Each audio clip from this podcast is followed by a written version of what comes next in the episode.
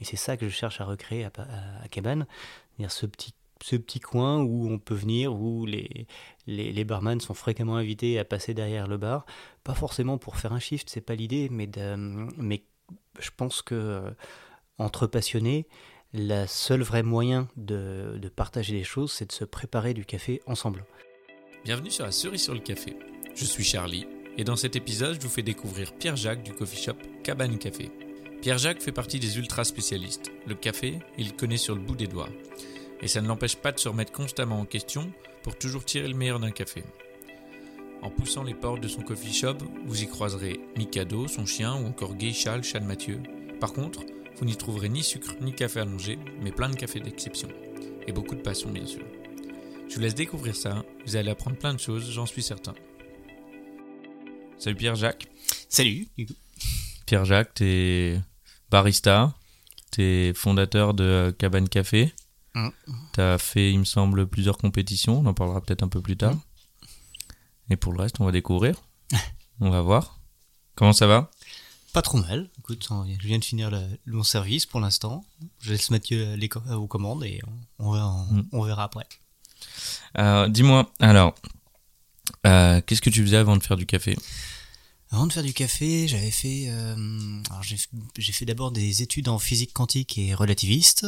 Je suis monté sur Paris pour faire des études de théâtre et pour payer mes études, j'ai commencé à travailler en, restauration, en bar.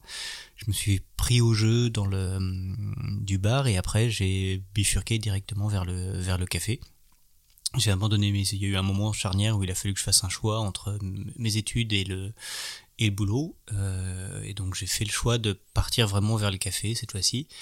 Et donc ça c'était un petit moment c'était en 2008 2008 ouais euh, et à l'époque où il y avait encore pas grand chose il y avait la caféothèque il y avait euh, un Illy qui venait d'ouvrir un, un corner où où il y avait deux trois, deux, trois personnes qui savaient faire des, des Rosetta, mais euh, c'était vraiment les, les, les, le côté balbutiant du café. Et, et voilà, puis après j'ai suivi mon petit bonhomme de chemin en alternant le monde du bar, le monde du cocktail, le monde du vin, le monde du, du café. Donc j'ai tourné un petit peu sur tous ces, tous ces domaines-là depuis, euh, depuis 2008. Ok. La caféothèque a ouvert quoi en 2005 ah, avant, 2000, je... sais plus. Je crois que 2005, je crois. Faudra demander à Gloria. Ouais. Euh, dans les dans, dans, les idées prochaines idées de personnes à interviewer. bah, elle fait partie euh, elle fait partie des pionniers. Hein. Mm.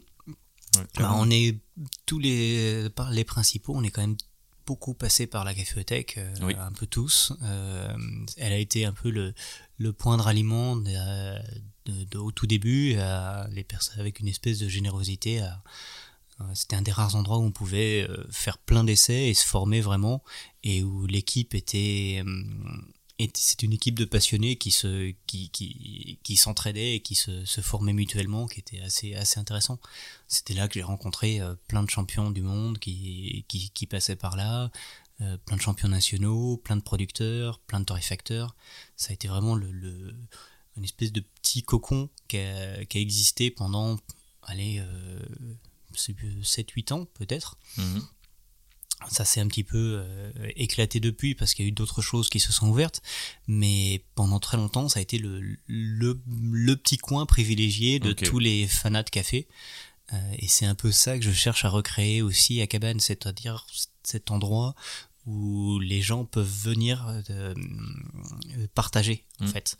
C'est ça qui me manque dans beaucoup d'endroits, c'est que c'est très difficile de passer derrière le bar dans beaucoup d'établissements.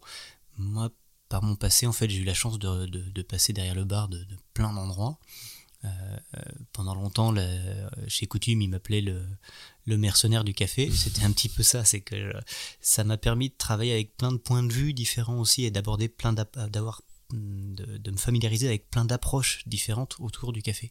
Et c'est ça que je cherche à recréer à, à, à Cabane, ce petit ce petit coin où on peut venir, où les, les, les, barman sont fréquemment invités à passer derrière le bar.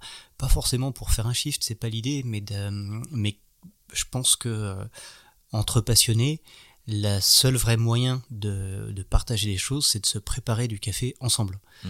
Euh, c'est bien beau d'aller voir des personnes, euh, d'aller d'aller discuter, d'aller tailler le bout de gras ensemble, Mais là où on apprend vraiment notre métier, c'est quand on est dans son propre établissement, derrière son bar, et qu'il euh, y a une personne qui, qui vient, qui utilise un des cafés qu'on a l'habitude d'utiliser, et qui d'un seul coup nous sort un truc euh, incroyable qu'on n'avait pas pensé du tout à, aborder. Et, et, je pense que les, les différentes tasses que je cherche à réobtenir régulièrement et celles qui me qui me mènent dans mon, dans mon travail de tous les jours, c'est des tasses comme ça qui sont apparues derrière mon bar avec des cafés que je connaissais parfaitement, que j'avais travaillé depuis euh, 3, 5, 10, 15 jours. Euh, je, je, pensais connaître le café sur le bout des doigts. Et puis il y a une personne qui arrive et bloque le, le petit truc magique qui fait que bah, c'est le petit truc en plus qui mmh. fait que tu te prends une claque. Euh, et, et tu te dis bon bah on va on va reprendre depuis zéro et puis on va réapprendre. Et puis on va se rendre compte qu'on a que toutes les techniques qu'on pensait avoir faites bah, on va reprendre. C'est intéressant ce que tu viens de dire parce que euh, ta machine manuelle euh, j'ai très envie de l'essayer hein, mais tu passes derrière le bar quand tu veux. Et euh, du coup je suis curieux aussi comment euh, comment t'es passé du bar au café? Qu'est-ce que c'était à, ce, moment-là euh, le café pour toi? Qu'est-ce qui t'a qui t'a amené vers euh, vers ça? Comme beaucoup de personnes, le, le café ça a été euh, le, le, déclic, ça a été euh, apprendre à faire des Rosetta. Mmh. à l'époque, c'était vraiment les. Quand je dis que c'était balbutiant, il faut garder en tête que euh, Scotty Callaghan venait de gagner le championnat de barista en faisant, en présentant une tasse dans laquelle il avait réussi à faire trois cœurs euh, côte à côte. Ouais. Euh, c'était un, une période où on était en train de faire des, des, concours à qui faisait le plus de Rosetta dans, la, dans, le, euh, dans une tasse.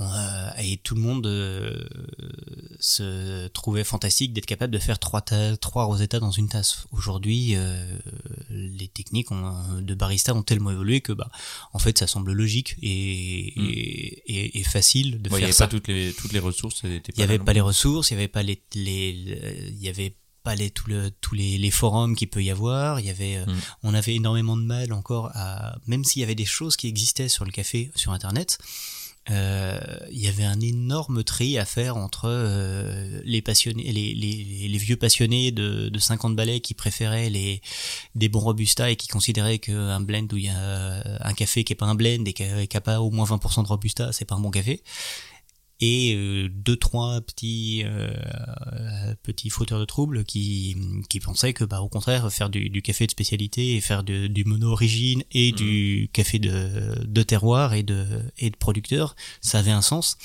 donc c'était très difficile de trouver les informations au sein de tout ça euh, ça a heureusement évolué depuis mais les seuls moyens vraiment de d'échanger du coup c'était ouais. vraiment les rencontres mmh. euh, ça pendant longtemps ça a été ça donc euh, quand je dis qu'on est tous passés par là euh, je pense à Thomas de, qui, a, qui, a, ouvert chanceux maintenant à David qui garde la, la Belleville avec mmh. qui il avait ouvert ça euh, Nicolas de Télescope, je pense qu'il est passé aussi quelques, quelques moments par, par la caféothèque. Euh, Et tu as fait une formation à ce moment-là à la caféothèque Alors à l'époque, moi j'étais déjà barman. Ouais. Euh, je travaillais au comptoir des archives et j'ai vu deux trois vidéos sur YouTube d'un mec qui faisait un cœur euh, sur une. Euh, je me suis entraîné sur mon sur ma propre machine à café mmh. qui était nulle au possible, qui était la vieille euh, la vieille machine pourrie qu'on peut trouver dans n'importe quel À ce moment-là, tu te souviens qu'est-ce que tu servais comme euh, café? Oh, c'était du café Richard, c'était du perle noir euh, de chez c'était sur une une vieille unique c'était je suis repassé depuis euh, refaire du café dans cet endroit-là, ouais. euh, juste pour le plaisir de, de, refaire un de refaire un café et de revoir mon mes anciens mes anciens patrons. Et même avec les compétences d'après, c'était très très difficile d'avoir un truc correct là-dessus. Ouais. Euh, c'était le genre d'endroit où, où, tu dé, où tu décrasses la buse à la fin de la journée au, au Scotch Brite parce que ouais. euh, tu l'as laissé traîner dans le, dans le café, tout, dans le lait toute la journée. Bah, disons qu'à la fin il est pasteurisé quoi. Oui, oui, c'est ça. C'est, t'as une espèce de croûte de café. Euh, ça, ça, arrive, ça arrive encore dans beaucoup d'endroits. Euh, ouais. et, et, comme tout le monde, j'ai commencé par là. Ouais. Et en fait, c'est ça qui est intéressant aussi, c'est dans, dans, cette, euh, dans cet apprentissage, c'est aussi de pas oublier d'où on vient. C'est-à-dire que aujourd'hui, effectivement, je suis j'ai eu le j'ai un parcours qui m'a qui m'a permis de rencontrer plein de personnes qui m'a ce qui m'a permis de me de m'ultra spécialiser dans le café mmh j'oublie pas qu'à un moment donné, j'ai aussi servi de la merde et que je continue à, être capable de, pouvoir faire ça si on me le demande. Euh, j'ai pas envie d'émettre un jugement sur sur ce genre de, de pratique là parce qu'en fait ça correspond à 99,9% de ce qui est servi en France. Oui, on peut faire mieux, mais euh, mais avant de avant avant de faire bien eh ben on apprend tous à faire mal en fait. Bien sûr. Euh, et donc j'essaie de garder ça dans la structure de ma carte dans ce que dans, dans mon offre d'essayer de d'être ultra spécialisé et de rester sur ce que j'aime faire, mais par contre de garder en tête que toute personne qui vient chez moi a le droit de ne pas être spécialisée et a le droit de ne pas savoir ce que c'est qu'un flat white, un, macchiato, un dalgona coffee, n'importe quoi. J'ai pas envie de, de, perdre les clients et de, de, de paraître prétentieux sur le café. J'essaie de garder une offre qui soit la plus accessible possible pour que ça puisse, pour que il puisse y avoir des, des déclics à mm. tout le niveau en fait. Euh, S'il y avait les, les, déclics, ils ont été à deux à deux niveaux pour moi. Ils ont été euh, sept, enfin à trois niveaux. Euh, il y a eu d'abord ce, cette, cette, envie d'apprendre à, à, à, faire des dessins dans le café. Ouais. Ça, c'était la, la, première chose. Je pense que c'est, ouais, pour la plupart, c'est. Pour beaucoup de monde. 80% des gens, je pense que c'est ça. Hein. Il y a eu un autre déclic qui a été euh, le, chez La à l'époque où ils avaient encore leur ancienne boutique. La c'est un tout petit truc qui est planqué derrière le derrière euh, derrière Beaubourg euh, qui a été racheté après par euh, le local lui-même a été racheté par le roi Merlin, l'espèce d'immense le roi Merlin qui est à, qui est à Beaubourg, et ils se sont ils ont changé d'endroit, mais à l'époque c'était une espèce de, de, tout petit antre, le, magasin devait faire 20 mètres carrés grand maximum, et il servait plusieurs types de cafés. Je me suis pointé un jour complètement par hasard et il m'a dit tiens bon au fait dans dans un quart d'heure on fait euh, on fait une initiation de café. Est-ce que vous voulez vous joindre à nous? Oui et, ça a été le déclic de se dire, tiens, en fait, il, y a, il existe des cafés différents. Euh, bah oui, il y a une différence entre, à l'époque, c'était un mocha rare, un mocha, euh, un mocha sidamo. Enfin, c'était vraiment. Même maintenant, on pourrait se dire que ça correspond à un niveau zéro du, de, la, de la caféologie ça reste quand même le déclic pour lequel, pour moi, je suis, j'ai, j'ai pu arriver à me mm. dire, tiens, il y a un truc d'intéressant à aller fouiner derrière. Donc j'essaie de garder cette, euh, cette ambiance-là aussi euh, dans, dans mon offre. Et, et c'est pour ça que j'essaye de très peu euh, utiliser des mots compliqués dans le monde de, quand je parle de, du café à cabane. Euh, oui, on connaît les variétés, oui, on connaît les terroirs, on connaît les, les, les, les origines, les process, les, enfin, et la plupart, dans, dans, certains cas, on connaît même les, les producteurs eux-mêmes ou les torréfacteurs eux-mêmes. Mais je pense que j'essaie de me, de me, garder en tête que euh, mes parents, si je leur parle de ça, la plupart du temps, ils en ont rien à faire. Euh, ils aiment bien découvrir le café, ils aiment bien goûter des bonnes choses, ouais. mais si je leur balance plein d'informations, bah il y a de fortes chances que ça leur plaise pas. Ouais. Euh, donc j'essaie plutôt d'adapter et de me dire bah si j'y connais rien, qu'est-ce que qu'est-ce que j'ai envie d'avoir comme information minimum pour connaître, pour me faire, pour qu'on me fasse plaisir. Mmh. Euh, donc c'est c'est c'est tout un tas de, de, de petites réflexions qui sont menées de partout, de petits indices qui permettent de lancer des débats, des ou des questions. Euh, mais ça nous permet d'avoir une approche tout au tout début qui est très simple et après on va on va générer des, des discussions auprès des clients de manière à ce que euh, à ce qu'on puisse aborder après et développer si on sent qu'il y a un qu'il y a un intérêt sur plein d'autres choses sur le terroir sur les sur les fermentations sur le sur tout le reste mais jamais en étant en, en forçant les choses mm. on, on, oriente toutes les toutes les questions et tous les débats mais on va les orienter en tant que passionné et pas en tant que vendeur mm. euh, du coup on va plus être sur le côté échange de passion euh, et, et, et, discuter et dialoguer avec nos clients justement dans cette optique, euh, dans cette optique là. Ouais. Euh, ça nous permet d'avoir vraiment tous les styles de, de, personnes et de, et de clients. C'est ça qui est marrant. Est-ce que ça va dans le sens... Euh, il me semble pas qu'il y ait écrit café de spécialité sur ta aventure. Il n'y a pas de ce qui est marqué café de spécialité, il y a juste marqué café, thé et chocolat d'exception. Ouais. Qu'est-ce que tu penses du terme, toi, café de spécialité? Je l'aime beaucoup je l'aime beaucoup. Euh, je pense qu'il n'y a pas de, il a pas de volonté de, de renier quoi que ce soit. J'ai pas envie de ça en fait. J'ai pas envie de renier un, passé. Euh, pour moi, ça fait déjà 15 ans qu'on qu'on essaye de faire bouger les choses et que euh, quand je dis on, j'inclus tout un tas de personnes que, avec qui je peux avoir des idées complètement différentes des fois, mais dont je respecte l'engagement. Et et, je pense que il y a un travail qui a été fait et je trouve pas forcément pertinent de vouloir se dire ah ben moi ça moi ça m'intéresse pas parce que je suis pas d'accord avec tout l'ensemble de ce qui a été proposé donc euh, je vais m'inventer mon propre euh, mon propre mot. Mmh. Je trouve pas ça pertinent, je trouve ça plutôt plutôt euh, un peu égocentrique. Euh, j'ai pas envie de renier ce mm. travail-là. C'est un vrai, qui a été un vrai travail, euh, parce que aujourd'hui, si des personnes comme Gloria Montenegro avaient pas passé des années de leur vie à aller militer dans les cercles, euh, dans les cercles de, de, de, gastronomes, dans les, avec des, avec des, des, des journalistes spécialisés, avec euh, aller dans un certain sens bouffer de la merde auprès de, du, du, grand public, euh, et eh ben aujourd'hui on n'aurait pas la capacité d'aller aussi loin dans ce qu'on dans auprès de on pourrait pas ouvrir des établissements comme le nôtre mm. euh, on n'est pas beaucoup à ouvrir sur le sur l'ultra spécialité. Il y a de la place pour tout le monde. Il y a autant des des, des coffee shops qui vont être euh, qui, qui vont avoir de, de café de spécialité juste euh, le fait qu'ils aient acheté un café à un torréfacteur et qui et qui vont euh, qui vont placarder le même blend euh, depuis euh, tout du long sans se faire aucun réglage et où leur leur principal métier ça va être vendre du des salades ou des sandwichs ou des ou des avocats de toast.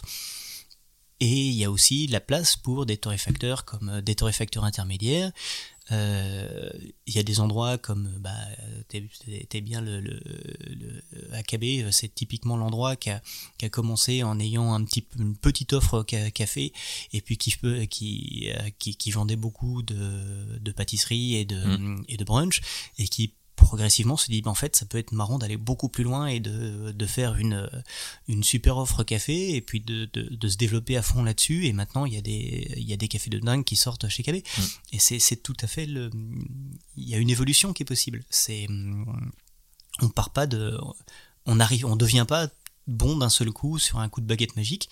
Il faut que le marché évolue doucement, il faut que les, les connaissances évoluent, que le, que le, les compétences aussi en interne puissent évoluer doucement. Euh, c'est pour ça que j'ai pas envie d'effacer toutes les, les 15 années de, de ah, Que, j'ai pu Ma question était plus dans le sens où euh, moi je le trouve pas si parlant et euh, j'ai rien contre lui ce terme. Hmm. c'est simplement que quand je le, je le dis à quelqu'un qui ne connaît pas du tout le café, le monde du café, c'est pas spécialement parlant. C'est juste ça. C'est j'aime bien. parlant. Et en fait, quelque part, quelque part, je cherche la meilleure définition possible en posant cette question euh, pour le retranscrire le plus simplement possible. Euh, je sais pas si c'est le plus pertinent. Il y a, c'est vrai que c'est un mot qui parle, qui, est très anglais, euh, qui, qui, dépend vraiment de l'anglais, puisque mm. en anglais ça veut dire vraiment beaucoup de choses. Euh, c'est très parlant. En français, un petit peu moins. Le, mais, mais je je pense que c'est un mot qui maintenant est, a, a fait son, son, trou dans, au sein de la ah presse, au sein, du, au sein des, des, gastronomes, au sein des barman, au sein des baristas. Euh, typiquement, le mot barista, est-ce que c'est le meilleur euh, à utiliser? Euh, Il y a Ducasse qui a proposé Cafelier. Moi, je trouve que c'est c'est c'est pas pertinent de, de mm. maintenant qu'il y a des personnes qui se reconnaissent euh, autour de ces mots-là, autour de ces concepts-là. Et il est surtout international ce mot. Et voilà, il est international, il est, euh, il parle autant en France qu'à l'étranger. Bah gardons-le. Euh, le, rien que par exemple, le, si on parle dans l'autre sens, dans le terme français vers anglais, il y a un, terme qui n'existe pas en, en anglais, c'est le terme de terroir. C'est mhm. une notion qui est complètement française. Il n'existe pas de mot en anglais pour parler d'un terroir. Du coup, les, les, les, anglo-saxons bah, utilisent le mot terroir quand ils, parlent quand, quand ils veulent utiliser ce concept-là. Donc pourquoi pas, en fait euh, C'est, euh, ça me semble, oui, il faut, il faut le, si on parle de specialty coffee, pour la plupart des personnes, ça parle pas du tout. Euh, café de spécialité, ça parle déjà plus. Et encore une fois, la, notion de café de spécialité, elle est, enfin, ou de specialty coffee, même elle, au sein, du, des baristas, elle fait pas forcément consensus. Euh, on considère que on a considéré pendant longtemps que c'était à partir de 80 qu'on considérait d'une note une notation de 80 qu'on considérait un café de spécialité. Moi, pour avoir goûté des cafés de 80, réellement, la plupart du temps, c'est pas des cafés que j'achèterais. Mmh. Euh, ça correspond à un café qu'on peut trouver en supermarché, ou même chez, des grands, chez des grands industriels. Mmh. Euh, il y a, il y a toute une notion de, de qu'il faudrait peut-être effectivement réadapter. Euh, Aujourd'hui, des, si on prend la, définition de ce qu'est un, un, petit établissement de specialty coffee, euh, selon la, les définitions de la SCA, Malongo rentre dans ces, dans ces, euh, dans ces petits artisans. Euh, Malongo, c'est quand même une des grosses boîtes françaises. Donc il y a peut-être des, des, des, échelles à prendre, des adaptations à, refaire. Mais je pense que c'est intéressant quand même qu'il puisse y avoir ce, ce, ce, que, ce, que ce mot puisse s'approprier de différentes manières. Hmm. Euh, Clairement je pense que il y a, de la place il y a de l'évolution il y a de la place pour faire évoluer l'ensemble et, encore une fois même les je parlais de Malongo ça me semble pas forcément euh, dommageable que des, grosses marques puissent s'approprier ce mot-là. Typiquement, on a aujourd'hui notre métier, il n'existerait pas si des, établissements comme Starbucks n'avaient pas, percé, pas percé à un moment donné, ou si Nespresso avait pas percé à un moment donné. Si ça, ça, ils ont, c'est des, les industriels ont des forces de frappe qui sont, qui permettent de toucher un public euh, très large et de, et après, au sein de ce, de ce public visé, il y en a peut-être une minorité qui s'intéressera à se dire tiens, on peut aller plus loin, on peut avoir le déclic d'aller plus loin. Euh, mais on, à mon sens, il vaut mieux toucher énormément de personnes et puis qu'il y en ait une petite partie qui s'intéresse, plutôt que d'essayer de ramer dans son coin euh, et, et, toucher 3-4 euh, personnes par 3-4 personnes. Euh, ça, les deux, les deux sont, sont intéressants. Et euh, du coup, entre, entre le, ton passage, tu as commencé par la caféothèque? Ma véritable entrée dans le monde du café, ça a été euh, chez Espressamente Illy. C'était le Illy venait d'ouvrir un, un établissement qui leur permettait de faire des expériences et le et de et de communiquer autour du café. C'était l'endroit, la boutique vitrine d'Illy qui est euh, sur rue de l'Opéra. Et à l'époque, il y avait quand même plusieurs passionnés dedans dont de euh, Luca et mm, Luca Mochi qui est euh, qui était qui a été mon celui qui m'a vraiment formé au, café. J'ai à l'époque ils n'avaient pas forcément de besoin. J'ai gratté à la, à la, à la porte pendant euh, deux mois je crois. Et à la fin c'est l'équipe qui m'a fait rentrer en me disant bah, écoute ils viennent d'ouvrir un poste. On a on a dit que c'était toi qu'on voulait dans l'équipe euh, donc c'est Nabila Gessoum qui m'avait qui m'avait qui m'avait euh, fait venir et qui me dit tu demain t'amènes un CV on a besoin de toi. Euh, très bien je suis là. Et donc c'est lui qui m'a formé au latte sur des machines qui à l'époque il n'y avait pas forcément non plus beaucoup de machines qui techniquement étaient intéressantes.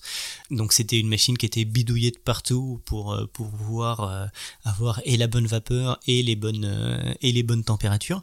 Euh, c'était un café très standardisé, mais enfin, il fallait euh, exactement que ce soit en, c'est un café qui est travaillé pour couler exactement en 7 grammes à 25 secondes, etc. Il y a, ça reste un café industriel, mais qui, qui peut, qui bien travaillé, euh, peut être intéressant. Et Luca m'a dit, ah, mais si faudrait que tu ailles rencontrer quand même une, une nana qui est, qui est planquée du côté de d'hôtel de ville euh, sur les quais. Tu, tu, viens de ma part, euh, elle est adorable. Euh, il faut que tu ailles la rencontrer. Et je montais un jour comme ça, le, en tant que client basique. Je suis tombé sur Gloria. Je lui dis bah écoutez c'est c'est Luca qui m'envoie. Et, et à partir de ce moment-là, il y a les portes se sont ouvertes. Gloria a été incroyable, m'a m'a formé, m'a partagé et m'a fait goûter énormément de choses. On a vraiment sympathisé et il y a, arrivé un moment où elle m'a dit, bah écoute, je pense que ça serait bien que tu fasses des, des championnats. Je dis, bah oui, mais t'es gentil, mais euh, je j'ai pas le temps à ça. Si, si, si, si, tu prends le, il faut que tu fasses les championnats. Tiens, voilà les clés de la caféothèque. Tu viens d'entraîner, quand tu, euh, tu viens t'entraîner euh, le soir. À l'époque, je travaillais pas pour elle, je travaillais quand même pour. Ouais, ouais. Je travaillais toujours pour Express Amenteili, je travaillais toujours en tant que barman à droite à gauche, mais je travaillais pas pour elle. Donc elle m'a filé les clés de la caféothèque et je venais m'enfermer le soir de 20h euh, jusqu'à 5-6 heures du matin. Ah ouais, euh, quand même. À faire du café toute la nuit, à faire. Elle dit tu, les cafés sont là, tu prends euh, le, les, les, cafés que tu veux, tu t'entraînes. Le comment il s'appelle, le Yad Yad Elias me, me, me, coachait aussi à ce moment-là. Qui est maintenant café d'auteur. Qui est maintenant café d'auteur. Et la deuxième personne qui m'a vraiment aidé à ce moment-là, c'est euh, Alex, Alex Pernici, qui est mon, autant que ma Gloria et ma maman du café, autant Alex et mon papa du café. On précise qu'ils sont pas ensemble. Hein. Ils sont pas du tout ensemble. Alex, du coup, à ATMP, était l'importateur de, et est toujours l'importateur de Marzocco. Euh, il travaille pour, pour Remidag et pour, euh, pour XLVI maintenant. Et Alex est venu me voir après une, réunion de la SKE en me disant mais je viens de voir que en fait t'es le seul qui a pas de qui a pas de sponsor en fait. bah oui oui je m'entraîne dans mon coin. Euh, dit demain, euh, demain tu passes à l'atelier, je te donne, euh, je te donne, euh, je te donne, je te, je filerai des moulins, tu, tu repars avec des moulins et tu repars avec le, le matos que tu veux. Donc ça a été les, cette espèce de d'incroyable camaraderie qui, qui se créait à l'époque de manière très très facile et très très simple.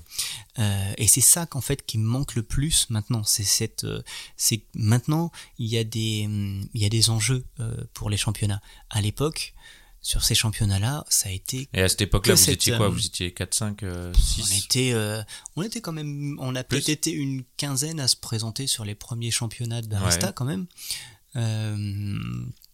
Alors après, oui, il y avait des, il y avait les grandes marques Malongo, Richard, euh, mm. Lavazza qui présentaient leur euh, leur poulain et donc oui, à un moment donné, tu peux difficilement, euh, ça restait ces personnes-là qui qui gagnaient.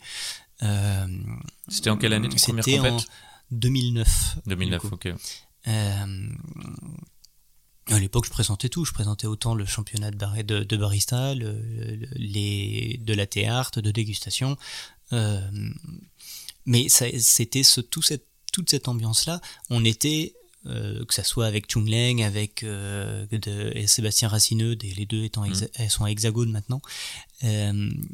Toute cette ambiance où en fait on passait juste avant de on était en backstage on se faisait goûter nos cafés avant d'y avant d'y aller et puis on se disait tiens bah, moi je ferais peut-être plus un petit est-ce que tu as essayé cette recette là ça euh, j'ai sur mon deuxième championnat j'ai changé ma recette parce que euh, au dernier moment parce que euh, Antoine Détien m'avait dit m'avait donné une, technique qui faisait que euh, bah, c'était meilleur. Il y avait cette, cette forme de d'amitié qui, qui, était qui, on était là pour s'amuser. On était, mm. on s'en foutait, on n'avait rien à gagner. Il y avait trois sacs de poulicaf et, et, et, et, un tote bag peut-être à gagner. Enfin, c'est en, soi, on s'en foutait. Ce qui était intéressant, c'est qu'on était là surtout pour s'amuser et pour, pour apprendre en même temps. Et c'est ça que je garde de plus de, de cet entraînement-là. C'est toutes les techniques que j'ai pu apprendre et toute la manière de, repenser son métier à chaque moment, de chacun des gestes. Mon premier, mon premier la première fois que j'ai, je me suis dit tiens, mais en fait, ça y est, je vais faire. Alors, pour rappel, faire un championnat, c'est faire euh, un championnat de barista, c'est faire 4 expressos, 4, 4 cappuccino à l'époque et 4 boissons de signature de, son choix. Le tout en 15 minutes. Euh, la première fois que je me suis dit, bon, ça y est, j'ai choisi mon café, j'ai choisi mon lait. Euh, même à l'époque, ah, trouver, un, le lait? Bah, trouver un lait à l'époque, c'était une, une tannée. Il n'y avait rien. Euh, il n'y avait aucun circuit court, qui aucun circuit qui s'était dit tiens en fait on, va peut-être chercher du lait. Euh, le premier qui a, ramené un lait facile et vraiment intéressant à trouver, c'était euh, c'était Antoine Nétien avec euh, avec Coutume, où ils ont où ils ont trouvé la ferme des loges et d'un seul coup tu dis en fait trouver du lait cru c'est faisable. Les premiers laits crus que j'ai pu essayer, c'était il y a certains laits frais qui bullent dès qu'on les met dans, de, dans un café. Il y a des certains laits frais qui qui sont qui sont complètement imbuvables quand on met du marguerite, c'était à peu près tout ce qu'on pouvait trouver comme plus qualitatif. Euh, marguerite, c'est gentil, mais ça, ça sent la vache hein, quand, on, quand on met ça. Euh, je connais pas marguerite. Une marque, bah, il y a des raisons. c'est que c'est très bon, mais en fait, c'est des, c'est des laits fromagés. C'est des laits qui sont extrêmement fleuris, qui sont c'est des laits qu'on marguerite je sais plus d'où ça vient mais pour avoir essayé des laits de, de euh, c'est délicieux quand tu les bois au pied de la vache, c'est fantastique. Une espèce de gras, de fleuri, ça, ça évolue d'une d'une traite à l'autre parce que dès que tu euh, suffit que les, les vaches aient été euh, plutôt dans ce pré-là où il y a plutôt des fleurs et puis après elles sont un peu montées en alpage et ben du coup c'est c'est un peu plus sur les foins et puis tu vas, elles ont le champ d'à côté, ben là c'est un peu plus un peu plus fruité. Ça évolue énormément un lait, mais mais si tu goûtes ces laits là, tu les fais mousser comme, un, comme sur une buse vapeur en faisant une micromousse, c'est dégueulasse. Parce qu'en fait, t'as tout le côté tout le côté gentillet qu'il pouvait y avoir, ça devient écrasant au possible. Euh, et tu sens plus que ça, et c'est écœurant. Euh, t'as l'impression d'avoir avoir foutu un, fromage dedans et d'avoir foutu un, un comté, un brie, euh, qui est en train de traîner dans ton fromage, dans ton dans ton café. Ça, c'est vraiment c'est vraiment. C'est fou ça parce que je me suis toujours dit, j'ai toujours vu la différence entre ah, il y a Mikado qui Mikado a envie de parler aussi. Hein. Et euh, j'ai toujours vu la différence euh, pour faire mousser les laits, etc., un petit peu dans le goût, mais j'aurais jamais imaginé autant que ça. Tu Ça peut vraiment se sentir. En fait, il y a, pour le, si on doit parler du lait, il y a plusieurs choses qui sont intéressantes. Il faut qu'il n'y ait pas de médicaments. Ça, euh, mhm. très peu utilisé. On, en France, on a la chance d'avoir une législation qui fait qu'on n'a pas besoin de rajouter de médicaments dans le lait. Donc, il y a, on arrive encore à trouver des producteurs qui ne le font pas. Euh, ce qui n'est pas tout le cas partout. Aux États-Unis, ils ont une obligation de, de, de, verrouiller ça. En France, on n'a pas ces problèmes-là, ce qui explique beaucoup d'intolérance au lactose aux États-Unis.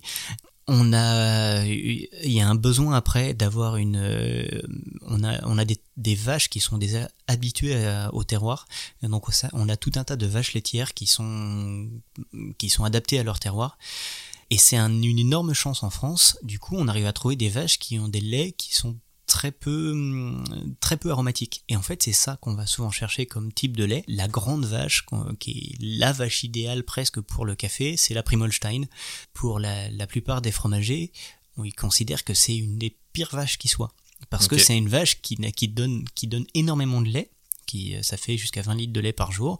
C'est énorme. Par contre, donc elle est appelée la pisseuse à lait. Donc oui, ça donne plein plein de lait, mais c'est un lait qui est très peu aromatique. Pour un fromager, c'est préjudiciable parce que c'est ce qu'ils vont chercher. Pour nous, au contraire, c'est fantastique parce que ça fait un lait qui est rond, qui est gras, qui est crémeux, mais qui va pas devenir prédominant dans le dans le dans le parce café. on veut quand même garder le goût du café. On veut garder le goût du café. Idéalement, c'est ça. Euh, donc il nous faut quand même beaucoup de graisse. Et après cette graisse là, il y a plusieurs méthodes qui sont qui sont intéressantes.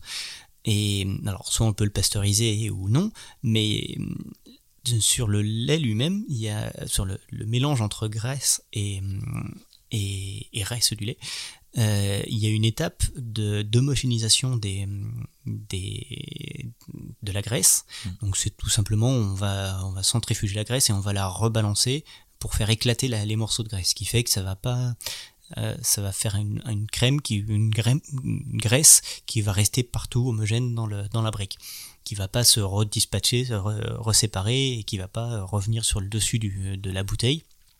Donc il y a des techniques comme ça. Et en fait, si, ce, si cette étape-là n'est pas faite, souvent, c'est un lait qui va se, une mousse qui va pas tenir. Ça va faire des laits, des laits qui sont, euh, qui vont buller tout de suite.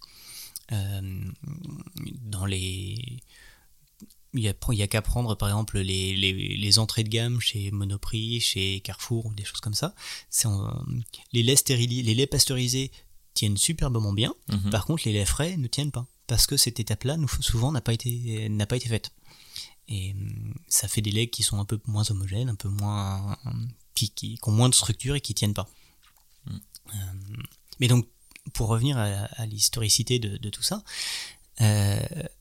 à l'époque, il y a, a 10-15 ans, en fait, tous ces laits-là, on avait énormément de mal à les trouver.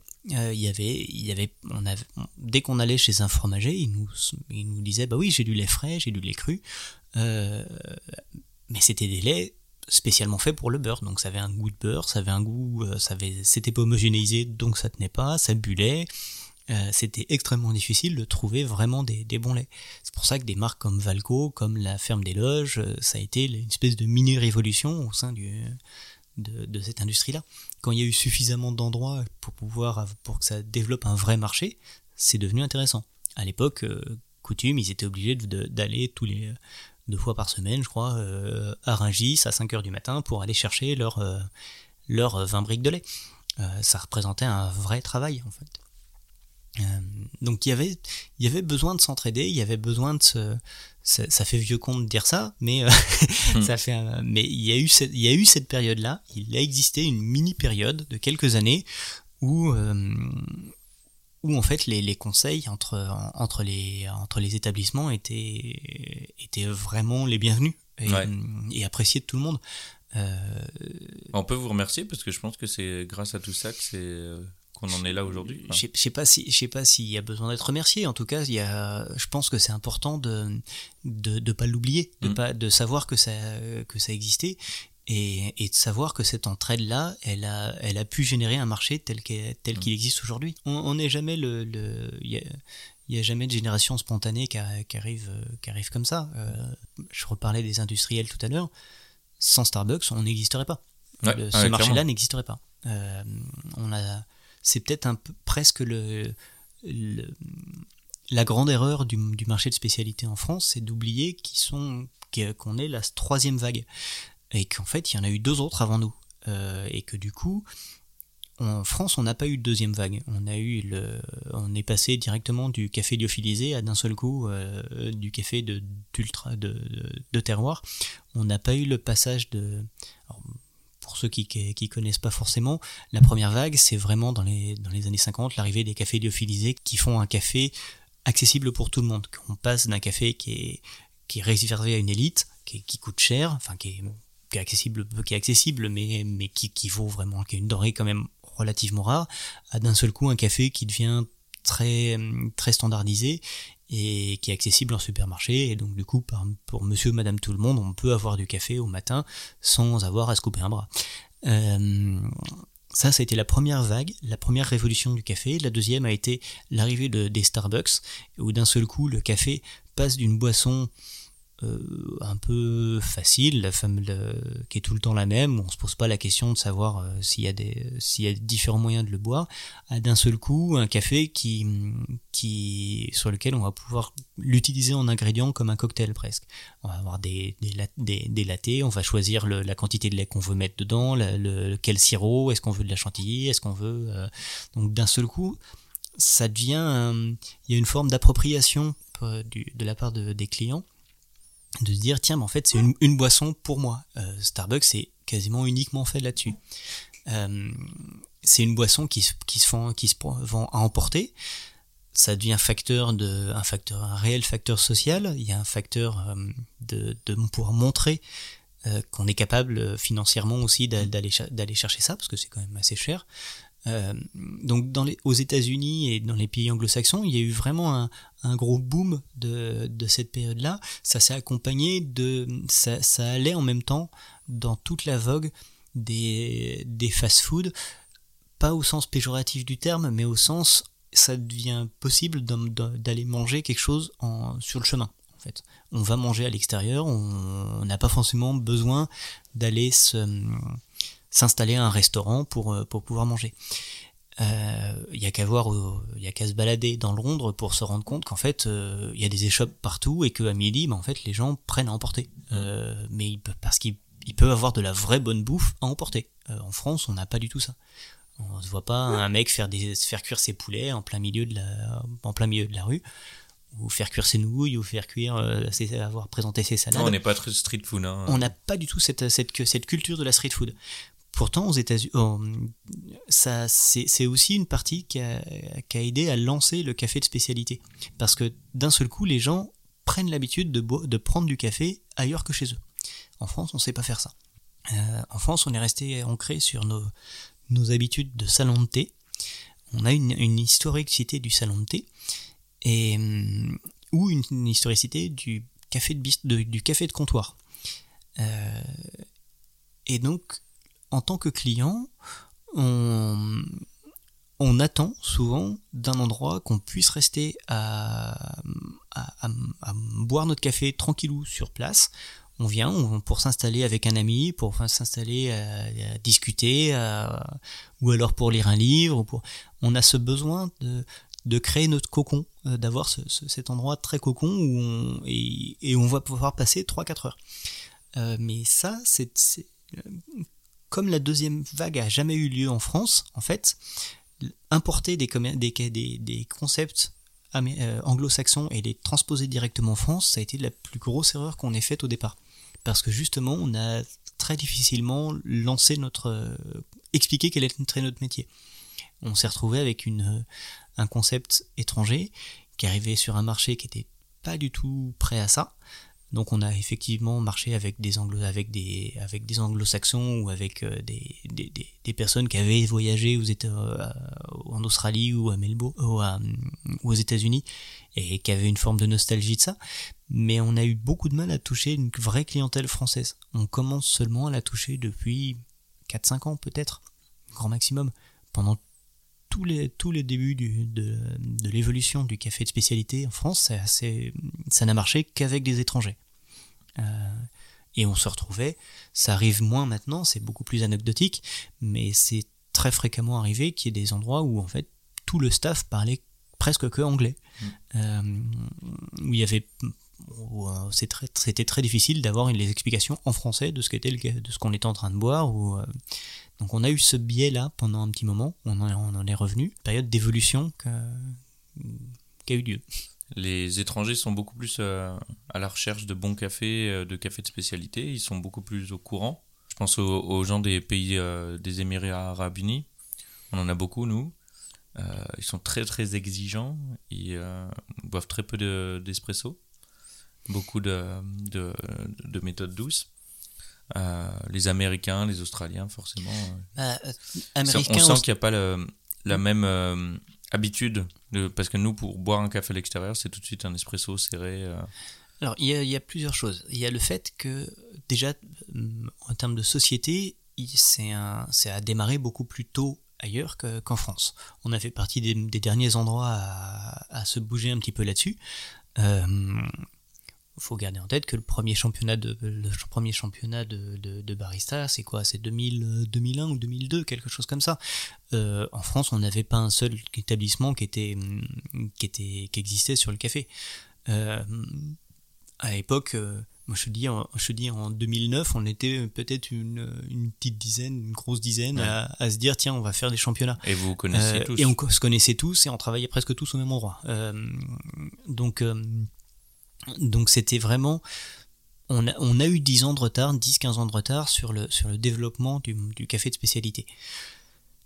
Après, est-ce que c'est un mal? Pas forcément. Euh, si aujourd'hui, quand je vais me promener à, Londres euh, et que je vois ce qu'est devenu la scène du café londonien, je trouve pas qu'on ait euh, qui est qui est une énorme différence avec la scène du café français.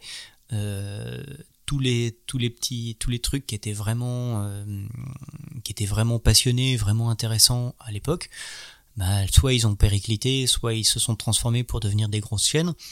Et aujourd'hui, c'est pas forcément la, scène londonienne est pas forcément plus intéressante que la scène euh, parisienne. Il y a aussi en France des, des, des endroits euh, très spécialisés euh, je pense à Substance, je pense à Motor, je pense à Télescope, je pense à des endroits comme ça qui, où il y a des personnes qui sont vraiment passionnées et qui se disent tiens en fait on peut vraiment travailler très très bien sur ce sur euh, sur euh, sur un produit j'ai plus de mal à trouver ça à Londres.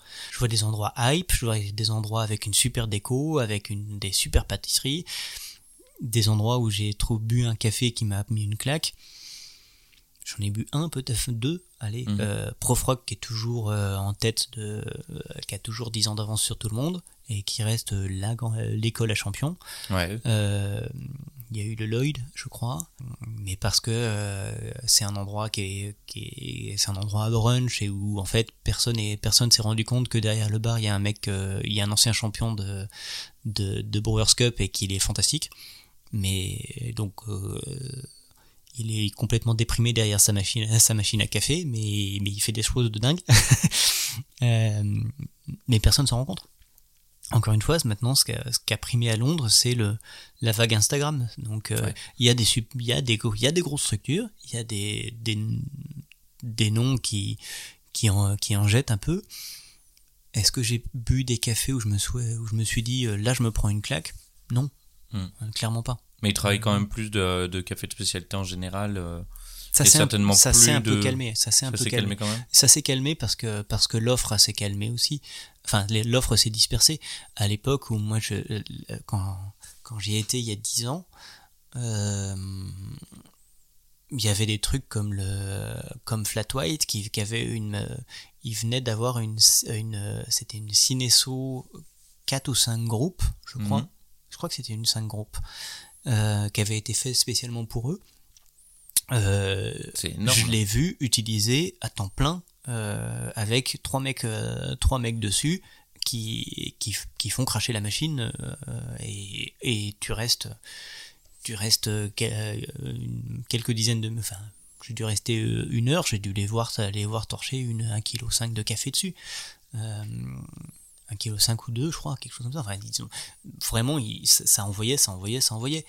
Euh, donc, il y avait des endroits à l'époque qui, ont pu énormément tra- envoyer de café. Maintenant, effectivement, il y a l'offre s'est un peu dispersée, on trouve du bon café un peu plus facilement, des cafés corrects, on va dire, des, des vraiment bons cafés, il n'y en a pas eu tant que ça, des vrais passiers, des vrais barman passionnés, j'en ai moins eu qu'avant. Euh, la première, le premier champion, la première fois que je suis passé à Londres, euh, j'avais été chez, euh, c'était où? Je crois que c'était Taylor Street. Je venais, j'étais dans un, j'entre dans un coffee shop. on me dit ah oui mais vous êtes français, mais vous y connaissez un café? Oui bah, je suis barman, je suis barista aussi.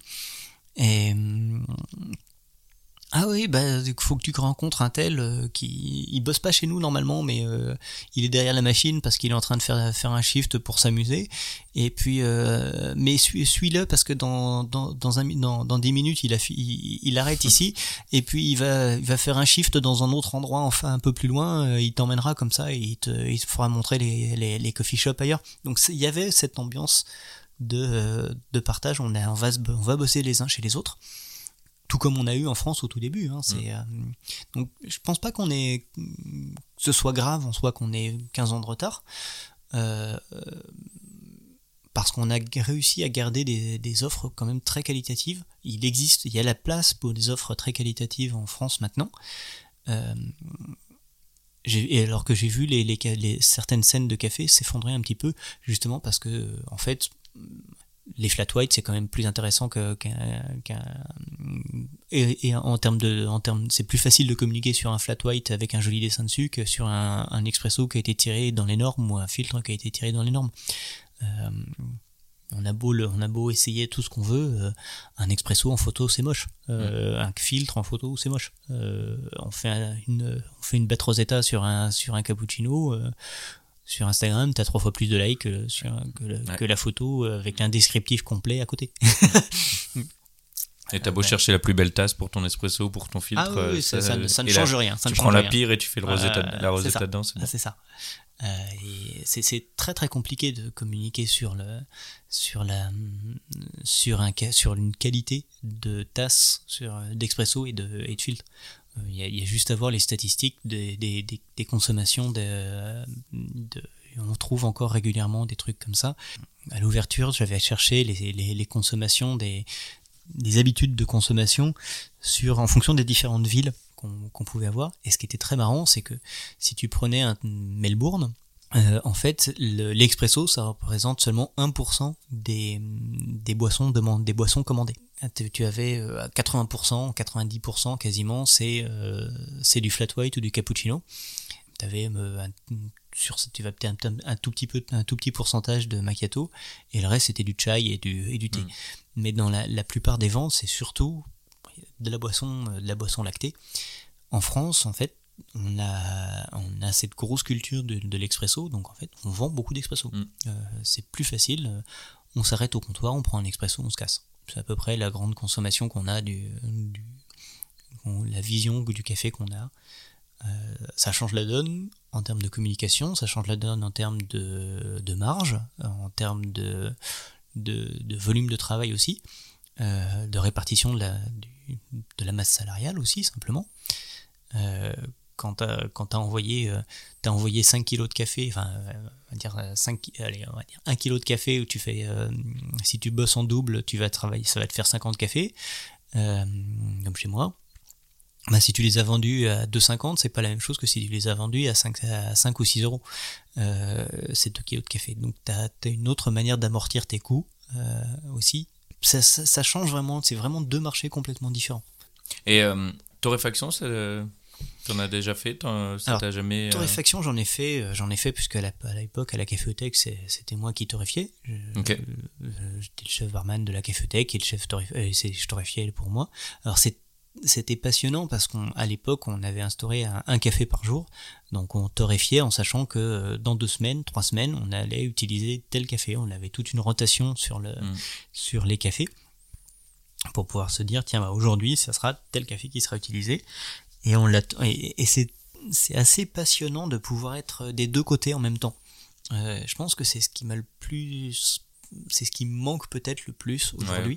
À la caféothèque, on travaillait, quand on travaillait sur 20 ou 30 cafés, objectivement, c'est trop. On, a du mal à savoir, à être capable de gérer euh, autant de cafés. Euh, par contre, en termes d'apprentissage, c'est fantastique. Parce que du coup, il y a, une chose très drôle de pouvoir se dire, bah, en fait, je vais faire un test, parce qu'en fait, dans 15 jours, j'aurai la réponse. Et donc, se préparer ces, ces tests euh, tout du long, et, des vrais tests, pas des, petits, pas mettre juste 100 grammes d'un côté, faire, faire vraiment 4-5 kilos d'un café, en disant, bah tiens, là, on va essayer une, torréfaction très courte, une torréfaction très longue, une torréfaction où on va... Euh, à l'époque, on on avait pas non plus, même en termes de torréfaction, on n'avait pas d'idée de, de, ce qui était intéressant ou pas. Donc tout était ouvert. Euh, donc ça m'est arrivé de faire des torréfactions en 45 minutes pour voir ce que ça donnait. De faire des torréfactions. Ça donnait quoi Rien. ça donnait surtout euh, des, des trucs euh, ultra poussiéreux, euh, pas très intéressants. Ça m'est arrivé de faire des torréfactions en plusieurs fois, en, le faisant sécher, en, mm. le, en le faisant aller jusqu'au point jaune, puis jusqu'à jusqu'à une légère coloration, puis l'arrêter, puis le reproduire. Est-ce qu'on refroidissait en, rapidement ou pas? Il y, avait peu d'informations dessus. Ouais. Et derrière, ça, T'as pas eu envie de te spécialiser là-dessus Ça m'intéresse toujours. Euh, euh, ça me titille toujours. Après, pour moi, aujourd'hui, si on, tu dois, si on veut torréfier, ça impose des, des concessions sur des choses sur lesquelles j'ai plus de mal. En fait, pour moi, tu peux pas torréfier si t'as pas de volume. C'est-à-dire que ça ne sert à rien de torréfier. Tu torréfies pas si tu si es ton, seul client et si ton forcément, seul ça change beaucoup de choses derrière. Euh, c'est faisable à condition d'avoir un énorme volume d'un seul coup. KB, c'est devenu intéressant à, travailler parce qu'en fait, il y avait déjà deux, deux coffee shops qui marchaient très bien et que euh, et aller voir de, aller revendre des cafés à droite à gauche euh, chez chez chez 3 4 euh, euh, chez 3 4 coffee shops, même si c'est pas le cœur de métier de KB, d'aller d'aller hum, chercher des clients de, de, en tant que revendeur ça, ça, participe au fait que tu as du volume, tu as, du, Après, moi, je trouve rotation. Ça, je trouve ça génial de pouvoir venir chez toi et justement de goûter des cafés différents à chaque fois. Mais oui, c'est ça. Moi, ça, en fait, moi j'ai hein. spécialisé mon domaine dans, dans mon, mon j'ai voulu spécialiser cet endroit là-dessus. Mais le, pourquoi je torréfie pas, c'est que si on, il y a une espèce de triangle infernal dans lequel duquel c'est très difficile de sortir.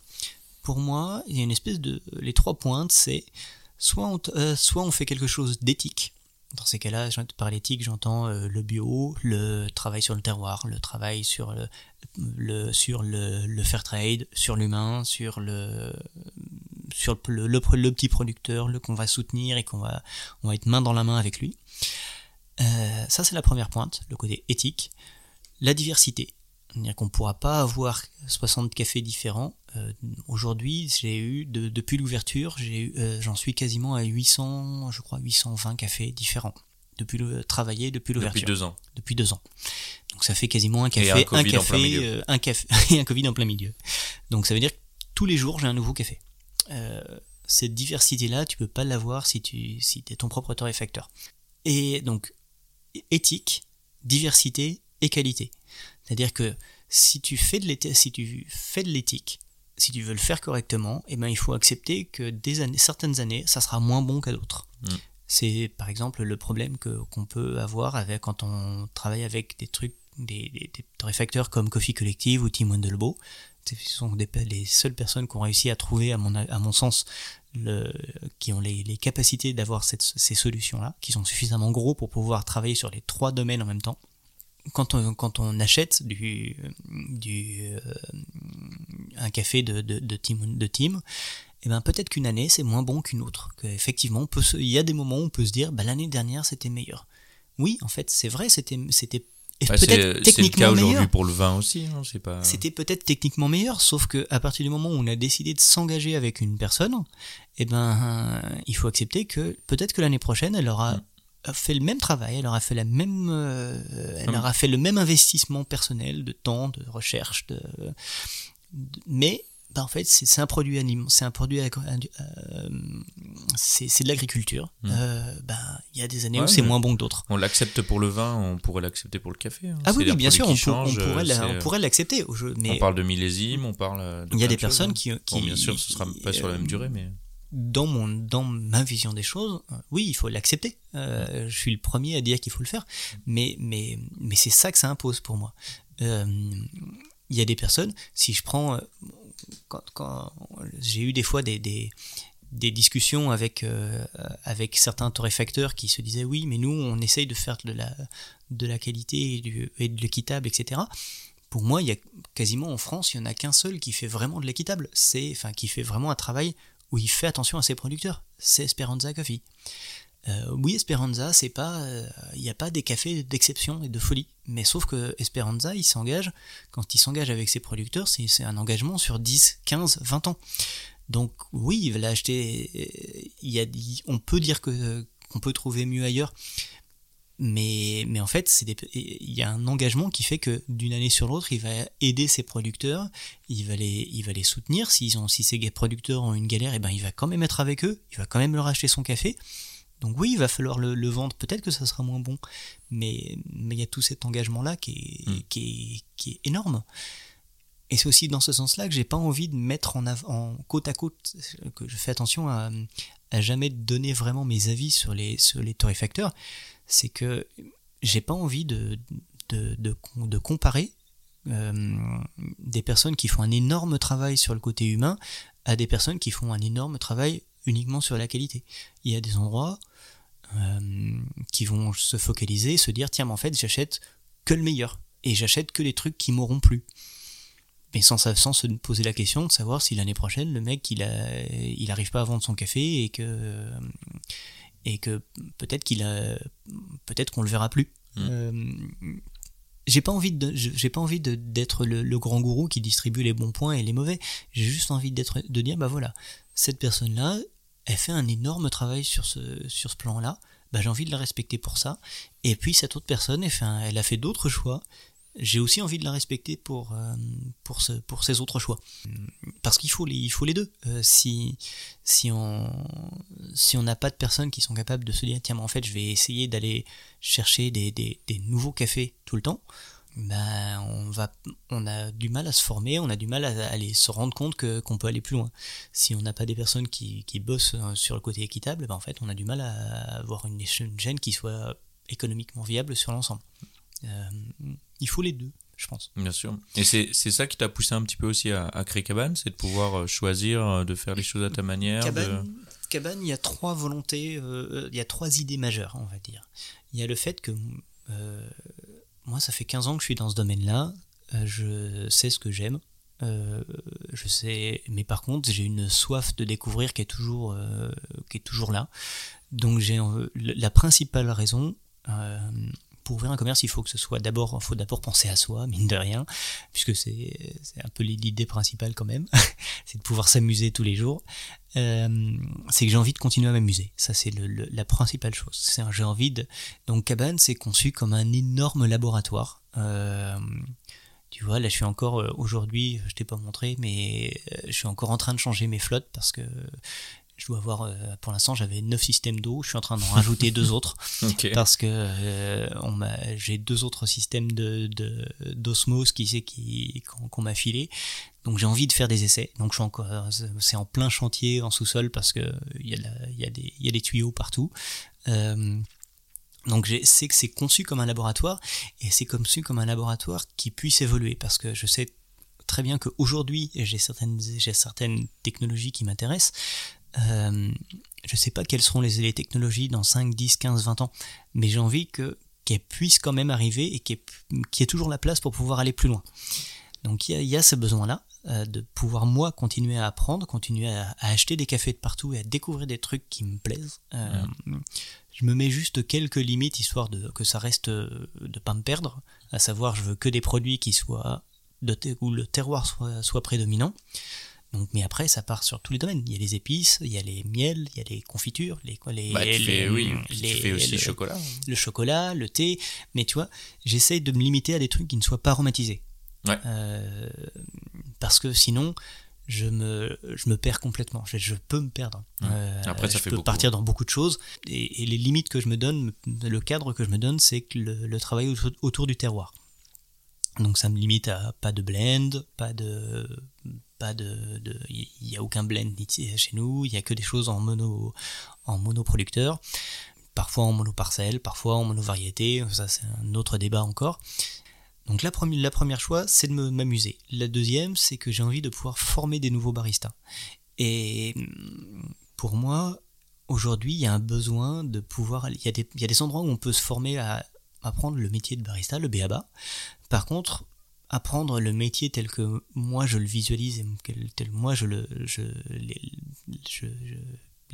toute l'ambition que j'ai autour de ce métier là euh, il y a très peu d'endroits en fait euh, aujourd'hui on peut apprendre à faire un expresso ça prend euh, une heure deux heures allez on va dire en une journée on a appris à faire un cappuccino et en une semaine on sait à peu près de vaguement tenir un bar pour former vraiment un, barista, pour moi, il me faut un an. Ça veut dire déjà le former à, à se former en une journée au café, ça veut dire qu'on va apprendre un style de café. Il y en a énormément. Il y a, plein de manières différentes d'envisager le café. Euh, et, qui sont peut-être il y a peut-être des choses qui me plaisent plus que d'autres, mais là encore une fois, j'ai pas envie de dire de distribuer des bons points. Euh, il y a des endroits qui vont préférer des, y a des torréfactions qui vont préférer des cafés très torréfiés parce qu'ils estiment que c'est euh, comme ça qu'aime le café que, la population aime le café. Ça peut être le cas par exemple pour euh, Belleville pour euh, Lomi qui vont chercher des torréfactions assez développées. Euh, il y a des personnes qui vont travailler plus sur l'acidité et sur des choses très vives. Le kawa, êtes c'est les, parfaits exemples. Euh, il y a des endroits qui vont chercher beaucoup de corps et qui vont chercher beaucoup de gras, beaucoup de structures, euh, mais avec des torréfactions très contrôlées et, où il va falloir utiliser des pressions un peu plus basses. Ça peut être le cas d'hexagone, de placide par exemple. Euh... Non mais tout ça, tu vois, tu c'est super intéressant parce que tu ne peux pas l'apprendre autrement que soit en faisant des tests euh, continuellement, soit en travaillant dans un, dans un endroit comme le tien. C'est ça. Où, euh, où, tu peux te permettre justement de travailler tous ces cafés-là. On, on, aime, on aime souvent se raconter que le, le, le métier de barista, c'est le, le sommelier du café. Et on a beaucoup communiqué là-dessus pendant longtemps. Euh, c'est vrai, c'est vrai, mais par contre on oublie qu'un sommelier, bah, ça se forme pas en 15 jours. Pas parce que tu as pris un, atlas de, la France et que tu es capable de dire euh, ça c'est un, la Bourgogne c'est là et, euh, c'est plutôt tel terroir et puis le, Bordeaux c'est là et c'est plutôt tel terroir que tu es devenu sommelier. En fait, tu es devenu sommelier parce que tu as goûté des, ouvert des centaines et des centaines de bouteilles et que euh, tu as goûté des centaines et des centaines de pinards. Bah, le café, c'est pareil. En fait, c'est pas en travaillant, même chez un bon torréfacteur. Euh, chez un bon torréfacteur, tu vas goûter, tu vas travailler chez, sur 10, 15, 20 cafés différents. Typiquement, le, Mathieu, quand, on s'est rencontrés, il, on a commencé à discuter parce que il avait galérait à expliquer à un client quelle est la différence entre euh, un Brésilien et un, et un Rwanda. Du coup, c'est, euh, il, il s'empêtrait dans des explications. C'est moi qui, qui j'ai pris la, j'étais là en tant que client et je, je me suis permis de, de, de, lui simplifier. Il était à, à Blackburn, mais ça faisait un an et demi qu'il était barista. Il avait travaillé sur euh, une quinzaine de cafés en un an et demi, euh, tout le temps, et chez chez, chez tout le temps les mêmes torréfacteurs. Il y avait mmh. deux torréfacteurs. Bon. Et non, mais il avait une super expérience en tant que tant que serveur, en tant que, que tant qu'hôte, il était fantastique. C'est, c'est ce qui m'a fait me dire j'ai envie de bosser avec ce gars-là. En termes de, de connaissance du café, techniquement c'était bon. Le, café que je suis venu boire était parfaitement réglé, le, le cappuccino était délicieux, il était parfaitement exécuté, les machines étaient propres, le bar était propre. En tant que barista, il n'y avait rien à dire. En termes de connaissance du café, par contre, il en avait très peu. Et c'est ça qui m'a fait me dire j'ai envie de bosser avec ce mec-là, c'est qu'il avait une curiosité qui était euh, qui était réelle. Euh, je lui ai, on a discuté, il m'a il m'a demandé des adresses euh, où aller boire des cafés. Je suis revenu une semaine après, il les avait presque toutes faites. Euh, je lui ai donné des des, des, des, des, bouquins à lire. Dans la dans la semaine d'après, il en avait lu une grande partie et il est en train de me poser de me harceler de questions sur sur comment aller plus loin.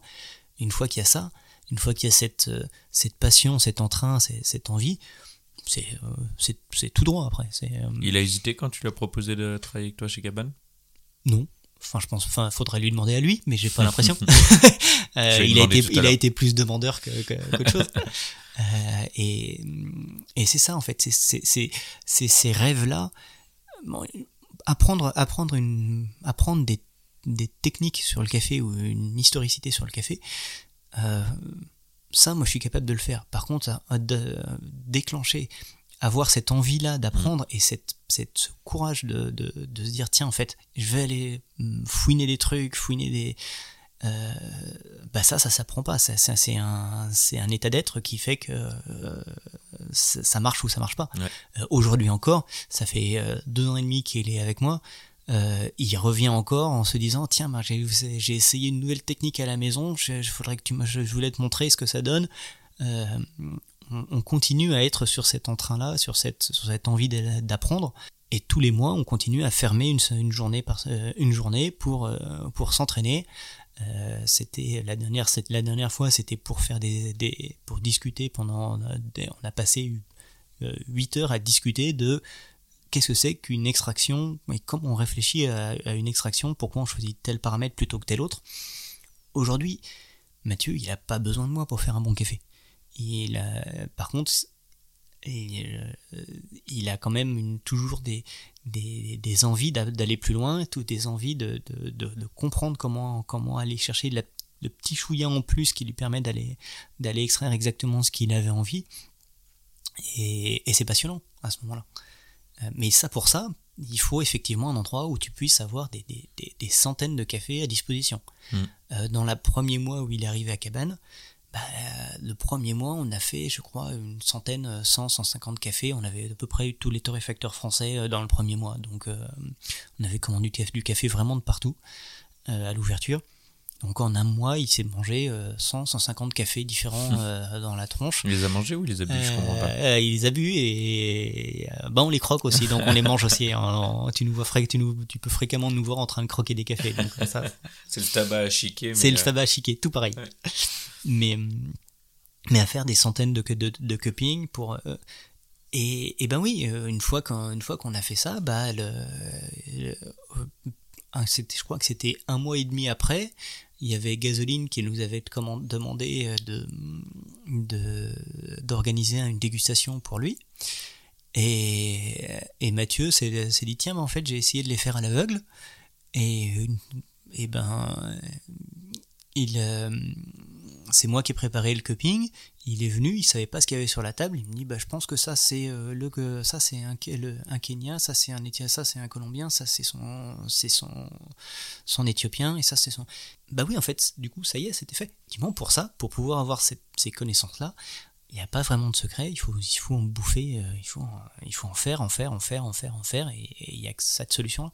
Donc ça, c'est la deuxième, le deuxième visage de cabane. C'est que j'ai envie de pouvoir, bien ce que c'est. Hein.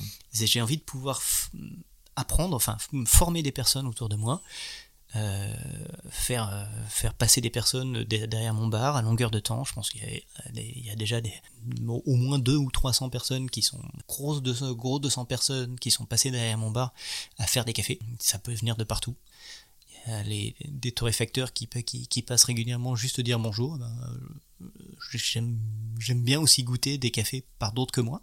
Et le dernier visage de cabane, c'est que j'ai envie de pouvoir former des, nouvelles personnes, comme je te disais, et faire en sorte que tout ça, pour moi, cette connaissance-là, ce, côté très technique du café, c'est très sympa et ça doit pouvoir arriver, mais c'est quelque chose qui correspond à notre métier. Et on n'a pas forcément besoin, en tant que client, d'avoir une leçon de vie à chaque fois qu'on rentre. Donc c'est rendre tout ça très très souple, très pouvoir se dire que oui, il y a une, énorme technicité au comptoir, derrière le bar, mais par contre, dès qu'on passe en salle, en fait, on, le côté technique, le côté prof, il reste derrière le bar. Mm. Et là, on va plus passer d'humain à humain et engager une vraie relation. Pour ça que généralement, on, s'installe directement avec les personnes. On va, on va se poser avec, euh, on va se prendre une chaise et puis on va se poser, puis on va, on va discuter d'abord de, mm. de, de, ce que tu as envie de boire, de ce que tu as envie, euh, de ce que tu as l'habitude de boire, de où tu vas boire des cafés. Tiens, tu, tu, vas boire des cafés chez, chez un tel. Ah oui, t'as goûté, et t'as goûté quel café chez eux euh, On va passer tout de suite dans un dans un côté très convivial de la chose, justement parce qu'on est, on va essayer de te dire qu'on va rester en tant qu'humain parlant mmh. à des humains et pas des, et pas un, vendeur parlant à un client. Mmh. Euh, moi j'ai, vraiment eu cette sensation-là. Je l'ai eu aussi chez euh, Substance avec mmh. Joachim, où en fait tu sais que tu as affaire, enfin moi je le savais en tout cas, à, à des, des super spécialistes, des gens passionnés. Euh, j'y suis allé un peu avec un a priori, en me disant bon euh, ça va peut-être être même trop technique pour moi.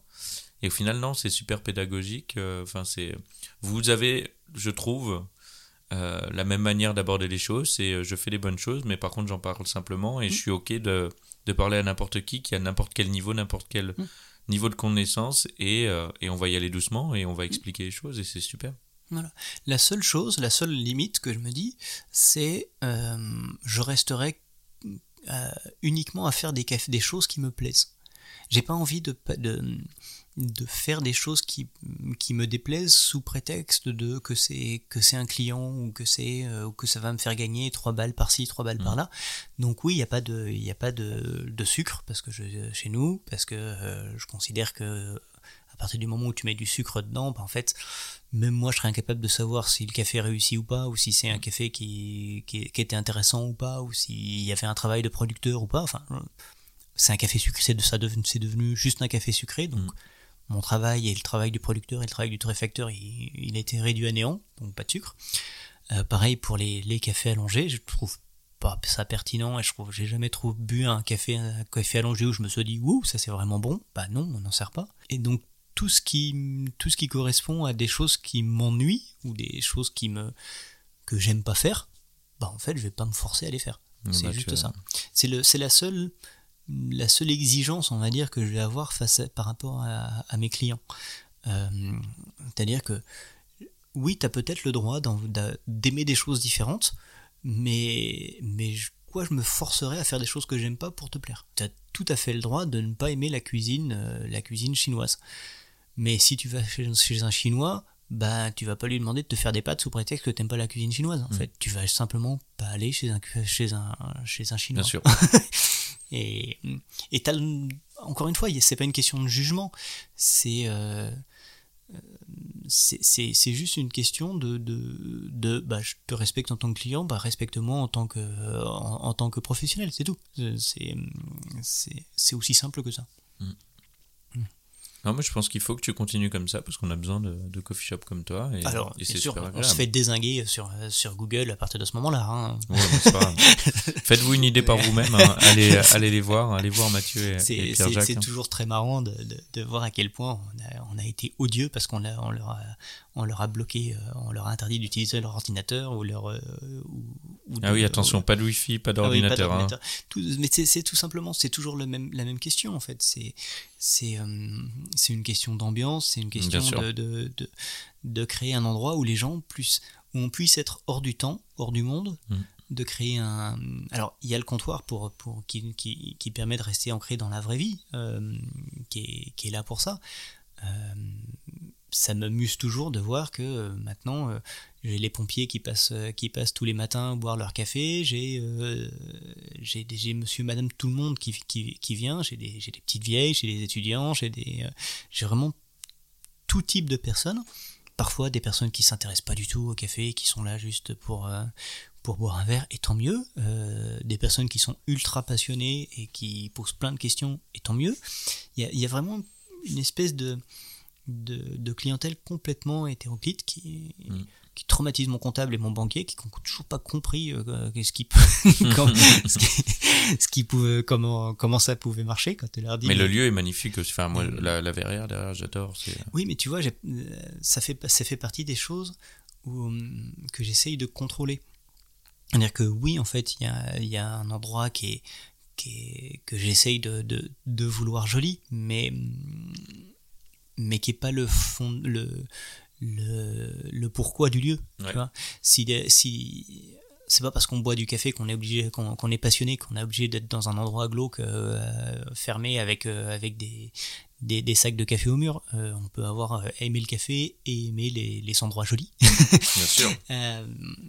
par contre, j'essaie de quand même de, de, de protéger cet endroit-là de manière à ce que les personnes, que si des personnes viennent parce que j'ai des belles plantes, et que qu'il y a une verrière et qu'il y a de la lumière et que bah en fait ils viennent pour quelque chose qui est ils viennent pas pour les bonnes raisons en mmh. fait. Euh, il y a de fortes chances que eux soient déçus que euh, parce qu'en fait euh, s'ils venaient pour avoir un café un café classique bah il y a de fortes chances que ça se passe mal. Et j'aurais beau faire le me plier en quatre de essayer de faire de mon mieux de toute façon, euh, il venait pas pour ça, donc euh, ça, ça, va mal se passer à un moment donné. Euh, soit, soit, ils vont, soit ils vont faire l'effort d'eux, mais ça, je préfère avoir des personnes qui viennent en sachant déjà où ils viennent, où ils mettent les pieds. Ce, le, bouche à oreille fait que, et c'est mon plus grand ami. sur mon Instagram, j'essaye aussi de donner plein de pistes justement de, peu communiquer sur le fait qu'il y a une belle verrière, je le mets de temps en temps parce que ça reste, ça reste mon bébé et que je, je suis quand même euh, relativement content de cet endroit. mais mais j'essaye plutôt de communiquer sur les, sur les produits, sur, les, sur les terroirs, sur les techniques, sur, les, sur, sur ce qui correspond vraiment à mon métier euh, et à mon vrai savoir-faire. Euh, oui, je suis, je peux faire un, je peux faire un endroit joli, mais mais mon métier c'est pas d'être décorateur d'intérieur. Il y a des personnes qui font ça bien mieux non, mais t'inquiète pas, je pense que si, si, euh, si, avec un peu de chance, il y a des gens qui écoutent ce podcast et euh, qui ont envie de venir découvrir ton endroit, je pense qu'ils sauront très bien ah, où ils iront après. Je pense que ça ira. Au bout de, au bout de, d'une heure, je pense qu'ils ont compris. mais, euh, mais ouais, non, en tout cas, lieu vraiment sympa. Tu m'as appris plein de choses. Merci Pierre-Jacques. Merci. Merci Mikado. il répond pas, il Mikado s'est bien tranquillement endormi. Euh, tout Salut. Salut.